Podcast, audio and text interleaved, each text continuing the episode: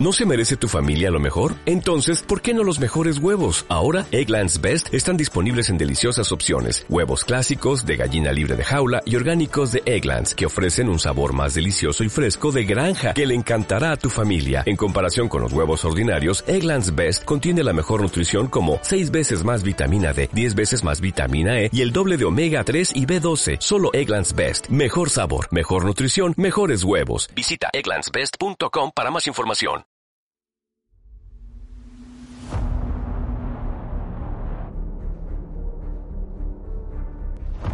Bienvenidos a todos viajeros del Inmaterim. Esto es La Guardia del Cuervo, vuestro podcast de audiorelatos de ciencia ficción oscura, de un universo de horror en el que solo hay guerra. De la mano del Corintio, desde la Torre Sombría, último refugio de la humanidad, frente al asedio de los corruptos dioses del caos, de las blasfemias de herejes, traidores y senos, Recorreremos historias de leyendas. Veremos arder la última iglesia de Terra. Seremos testigos del día en que Horus mató al emperador. Acompañaremos a los fantasmas de Gaunt por los mundos de Sabbath.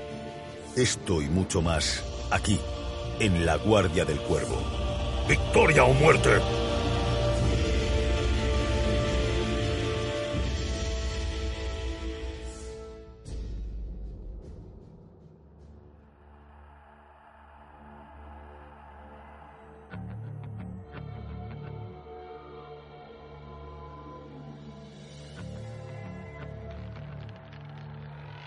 Angron está encadenado en el calabozo más profundo a bordo del Conquistador, su buque insignia.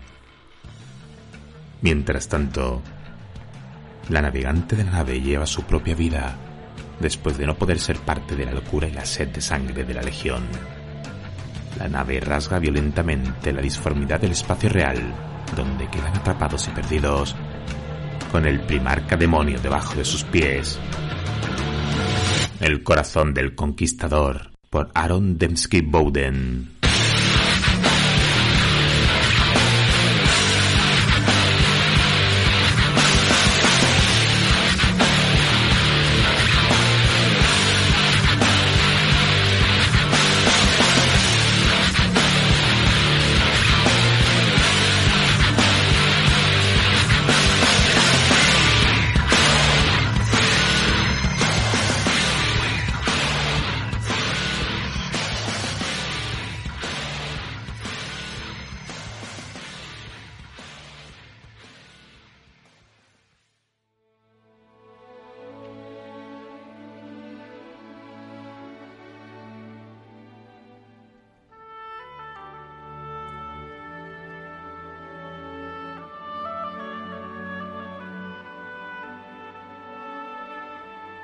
El emperador la había elegido. Tras aquella elección, el honor y el orgullo, las más insustanciales de las monedas, recayeron sobre su linaje. Muchos de sus primos, cientos de ellos enredados en una telaraña de legitimidad y bastardía, le transmitieron sus mejores deseos. Le susurraron advertencias o simplemente permanecieron en un hosco y envidioso silencio.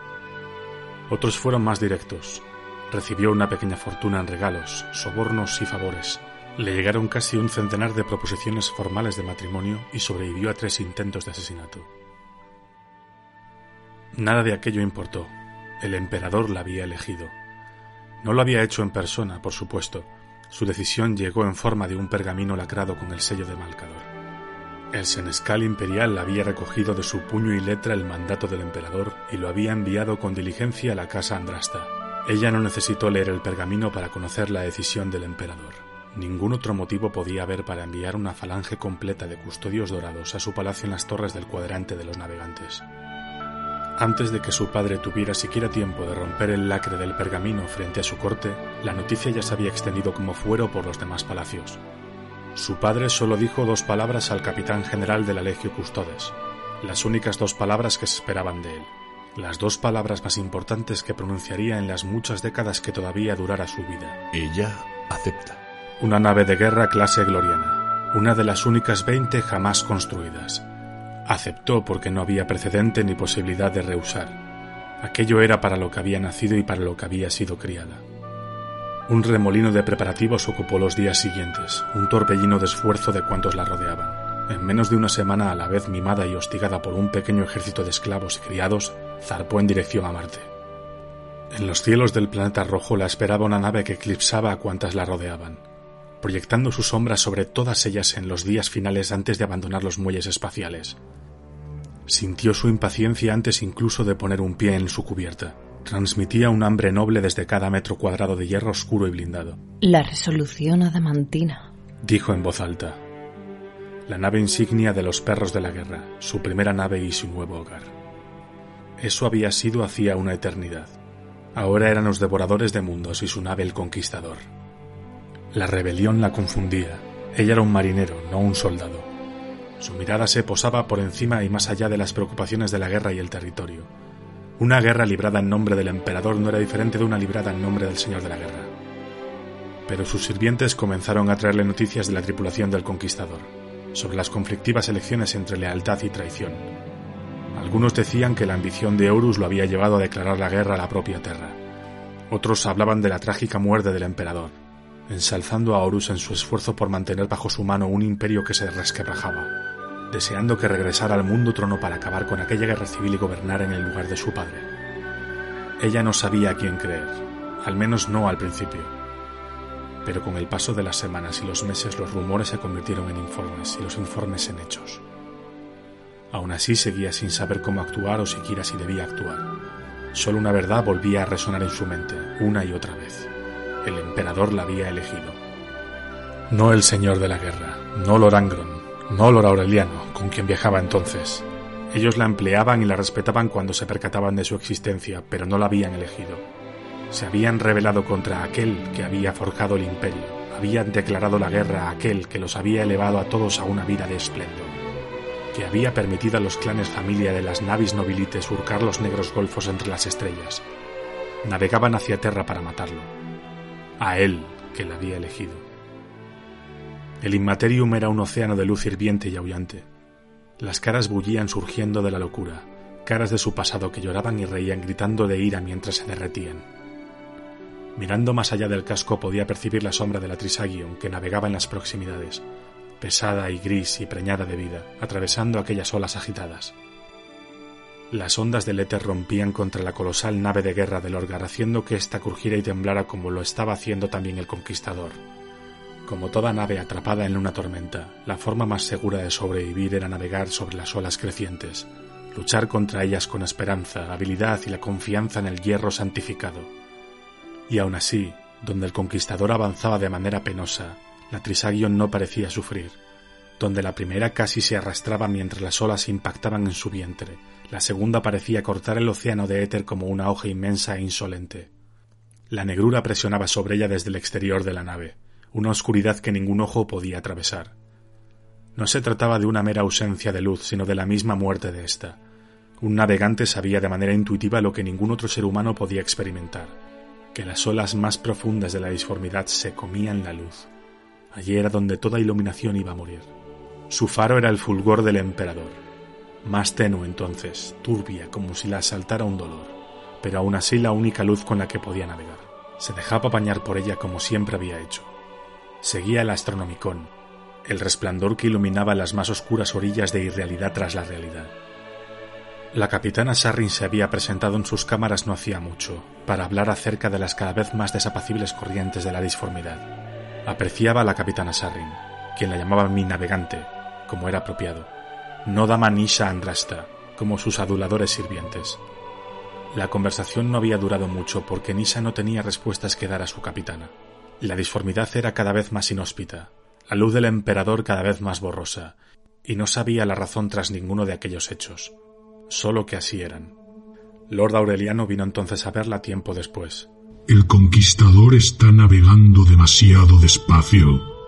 Está retrasando a la flota. Ella había pedido perdón por ello, y él había sonreído con el esplendor de su padre. No hay nada por lo que pedir perdón. Algunas lecciones costaba más tiempo aprenderlas. Eso era todo. Entonces le habló de las otras rutas a través de la disformidad, las otras iluminaciones, otras luces con las que orientarse. La Trisagion, dijo, no se guiaba por el Astronomicon, sino por las canciones de los dioses distantes. ¿No podía ella oírlas? Podría si lo intentara de verdad. Su voz sonaba con los suaves tonos de un maestro, pero pudo ver su propia muerte aguardándola tras aquellos ojos amables. ¿Oye la canción de los dioses, navegante Andrasta? Sí. Había dicho el portador de la palabra. Lord Aureliano la había dejado en paz, pero el conquistador seguía luchando desesperadamente contra las olas. Su mentira no se mantendría mucho tiempo. En sus cámaras palaciegas del interior del conquistador, acariciaba la ornada pistola láser con sus manos enguantadas, manteniéndola oculta. Sus uñas estaban prístinas, cuidadas día y noche por sus auxiliares.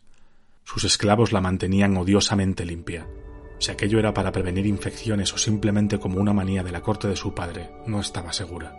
Su majestuosa túnica se pegaba a su piel como el sudor de un honesto marinero. Su trono interpretaba sus silenciosos impulsos y hasta el más mínimo temblor de sus músculos forzando a la nave a seguirlos. A través de su vínculo con el cambiante espíritu máquina del conquistador, sintió la furia de la cosa encadenada en la más profunda oscuridad de su vientre, la cosa que una vez fuera su primarca, y cuya existencia estaba retorciendo el sagrado metal de la nave para volverlo una imagen de la ira de Angron. ¿De qué servía un campo de Geller cuando la disformidad se encontraba ya en el interior de los huesos del conquistador? A través de su tercer ojo vio la Trisagion avanzar frente a ella una vez más, a una infinidad de distancia ya. El conquistador gemía y avanzaba penosamente a la estela de la otra nave. Cuando el emperador la eligió, y no estos monstruos y hombres que ahora navegaban con el fin de asesinarlo, había creído sin duda alguna que pagaría cualquier precio por ver las estrellas y los mundos de los que la humanidad nunca antes había sido testigo. El tiempo había convertido aquella verdad en una mentira no pagaría el precio de traicionar a aquel que la había elegido. Apoyó el cañón del arma contra su sien. Sus auxiliares corrieron hacia ella gritando, llorando. Por el emperador. La navegante Nisa Andrasta apretó el gatillo y arrancó al conquistador de la disformidad en una cascada de metal torturado y aullante.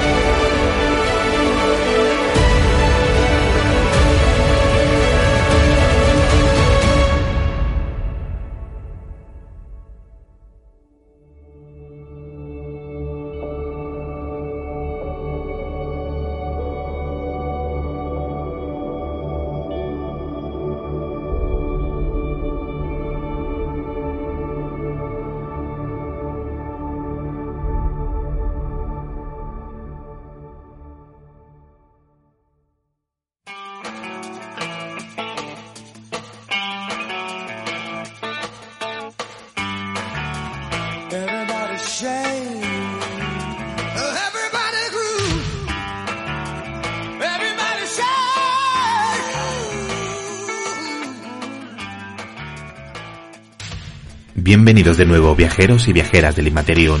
Abrimos de nuevo las puertas de la Torre del Cuervo para traeros este fascinante relato corto de la nave insignia de los devoradores de mundos, el Conquistador. Continuamos con nuestro empeño de daros un principio de año cargado de grandes historias de este universo oscuro en el que solo hay guerra. Esperamos que lo estéis pasando bien y por lo menos los que tengáis que madrugar estos días podáis estar acompañados con nuestras historias y locuras espaciales.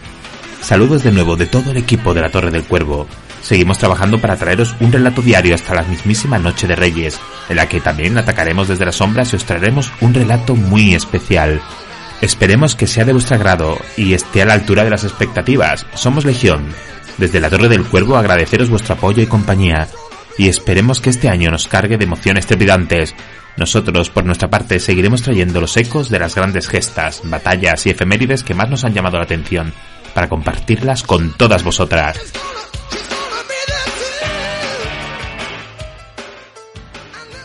Y en este relato El corazón del conquistador han intervenido Sergi como Lorgar, Victoria Hibin del espejo de Atropos como Nisha Andrasta, Dani Domínguez como el padre de Nisha, y por primera vez en la Torre del Cuervo como narrador, nuestro gran compañero José Miura.